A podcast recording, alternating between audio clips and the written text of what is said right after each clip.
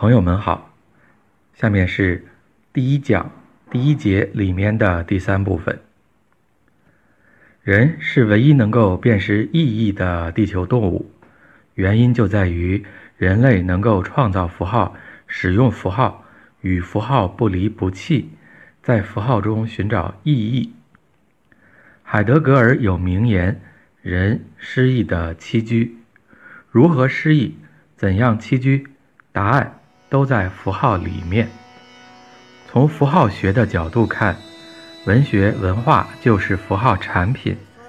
人作为符号动物，从文学文化活动中创造并传承、变更意义。前面这段话重申了一下这一讲到目前为止的最主要论点。下面最后再补充说明一下还没有涵盖的方面。以及解答你可能会有的疑问。你可能会说：“难道动物不会运用符号吗？”侦查蜜源的蜜蜂回来后，在蜂巢外面一丝不苟地跳八字舞，通过舞蹈飞行的速度、角度、方向等，传递花粉蜜源的方向、距离、品类，以及需要多少工蜂同去。这难道不是符号行为吗？蚂蚁也能通过触角接触来传达食物信息，组织协同性的统一工作。很多的群居或者说是社会性的动物，乃至非群居性的动物，相互之间很多都以各种方式来实现交流，甚至交流的相当复杂。这些你会问：难道不是符号行为吗？这些。难道就没有传递某些意义在其中？这些难道就没有达成哪怕最低限度的文明的萌芽？我的回答呢，依然是 no，他们真的没有。我有充分的理由来说出动物这样的行为，为什么离符号行为还差得很远？动物们只能算是实现了信号的传递。而符号行为要比这复杂的多。固然，符号行为里面的重要组成部分包括信息的有效传递，但符号行为远远不止于此。动物收发的只是信号 （signal），不是符号 （sign）。动物的信号收发辨识只是生理活动，是由遗传基因所决定的。并在进化的自然选择之漫长路途中逐渐固定下来，没有主动创造的成分。这就如同被预先编码的程序，其程序员是大自然自身，一旦固定下来就很难更改。而每一次微小的更改导致并积累的修订，都是在漫长的地质时间里面展开的。并再次在基因的遗传中传递下去，与每一个动物个体的主体性头脑的思考无关。换言之，蜜蜂在跳八字舞和辨识八字舞的行为中，无法发挥任何主体性的聪明才智。呃，蜜蜂个体不能够有，也不曾想到这里面可以有丝毫更改。因为任何的更改都会带来灾难性的后果，导致朋呃同伴们无法有效的辨识信息。同样，当雄孔雀一丝不苟地履行它那繁琐的求偶表演时，也并不代表它有多么浪漫。这与人类的浪漫求偶之区别在于，两者是完全相反的。人类的求偶行为需要求偶者用他的灵感来编织出编织出“我爱你，我很棒，和我在一起会很幸福”一类的符号意志，需要想象力和针对性。而每一个种群中任何孔雀的求偶表演都是彻底一致的，千篇一律，毫无个性。改变了一丝一毫，都会阻碍信息的有效传递。啊，蜜蜂跳八字舞，孔雀的求偶表演，在百万年里，不易觉察出可曾有什么改变。掌握了语言运用的人类则不然。人类的小婴儿从他开始说话起，每一句话都是发明创造。文学艺术的魅力，不就在于诗句和音符形体需要表达出新鲜的感受，不断赋予新的意义吗？当然，动物凭借其叫声、体态，也能传达出不少东西，特别是哺乳动物，尤其是高阶哺乳动物里面的灵长类。但是，不管不管一只狗多么善解人意。它也不可能在房子着火的时候，直接告诉它的人类主人着火了。呃，主人只能从狗的叫声、神态里面推测推测，呃，出了什么问题。最终还需要主人自己发现是着火了。这就如同语言阶段以前的婴儿，可以说仍然停留在动物界。而没有跨进文明界。幼儿与婴儿与幼儿之间的巨大区别，就如同动物与人的区别。婴儿通过各种哭声、叫嚷和欢笑，来表达各种欲望和不适；幼儿则能直接说出“我要看动画片”或“我肚子疼”。我们也不必拘泥于讨论高级灵长类动物。如大猩猩、黑猩猩以及海豚等的通人性了。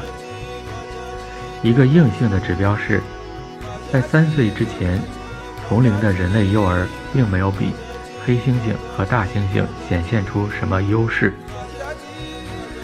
这个门槛就是人类语言的门槛。一旦掌握了语言，则人类个体就可以通过交谈而获得对不在场的。事物的体验思考远超动物。大猩猩的学习只可能是在场的，它只能在看到豹子的情况下，来与同类交流如何躲避和对付豹子，而不可能像人类一样通过谈话来说出昨天大家是怎样对付豹子，以及今后大家该如何对付豹子。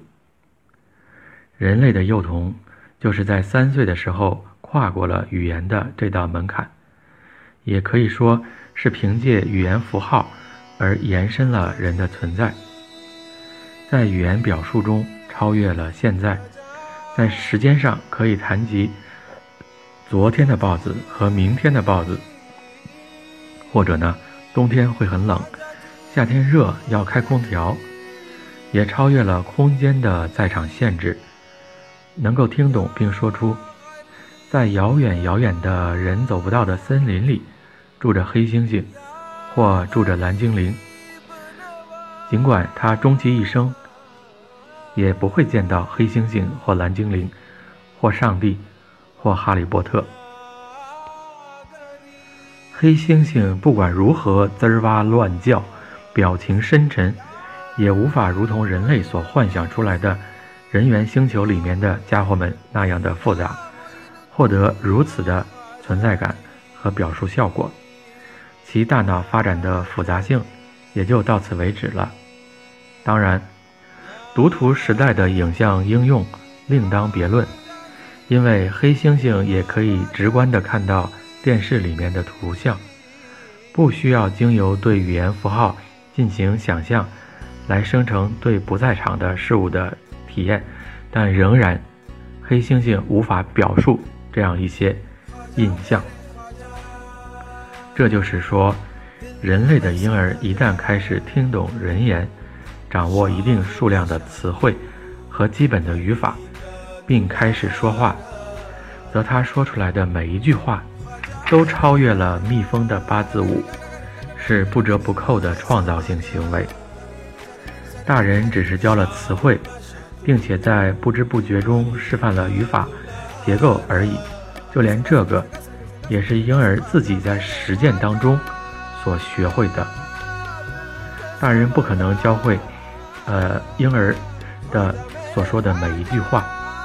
在这个意义上，人类的语言行为成为了人类符号行为的总代表，体现为每一次的符号行为都是一次创造性活动。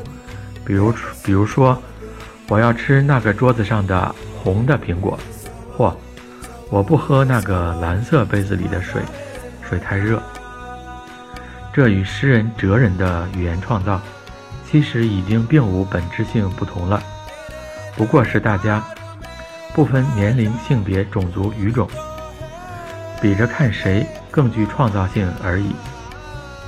与儿童相比，不过是大人的语言经验更多，在字面意之上还能说出，并懂得。用抽象的方法来接受比喻、修辞义。比如说，五星红旗是由烈士的鲜血染红的。比如说，解放区的天是晴朗的天。再比如说，Oh my love is like a red red rose that's newly sprung in June。啊，我的爱人像朵红红的玫瑰，六月里迎风初开。或人诗意的栖居，或你是我的小苹果。尽管如此，儿童的语言符号表述能力也完全可以达到微妙的地步。这种微妙是属于人类所共有的符号创造能力，自然也包括儿童里面、人类里面的儿童。举个例子，我曾接触到了二十世纪二十年代。民国时期儿童刊物《小朋友》上面的一个幽默故事，名为《狡猾的回答》。故事里有一个自信的小男孩，名叫山儿。山儿和爸爸去动物园，爸爸为了考一考他，便让他分辨笼子里哪只是狐狸，哪只是狼。山儿轻而易举地避开了提问。所预设的二元选择，他回答说：“狐狸的旁边是狼，狼的旁边是狐狸。”你看，三岁以上的儿童一旦学会了说话，就把动物亲戚们远远地甩在了后面，在智力上开始突飞猛进，从此就加入了人类这个喋喋不休的话匣子物种。并且通过音乐、美术等非语言符号手段和电影等综合符号手段来表述自己，寻求理解。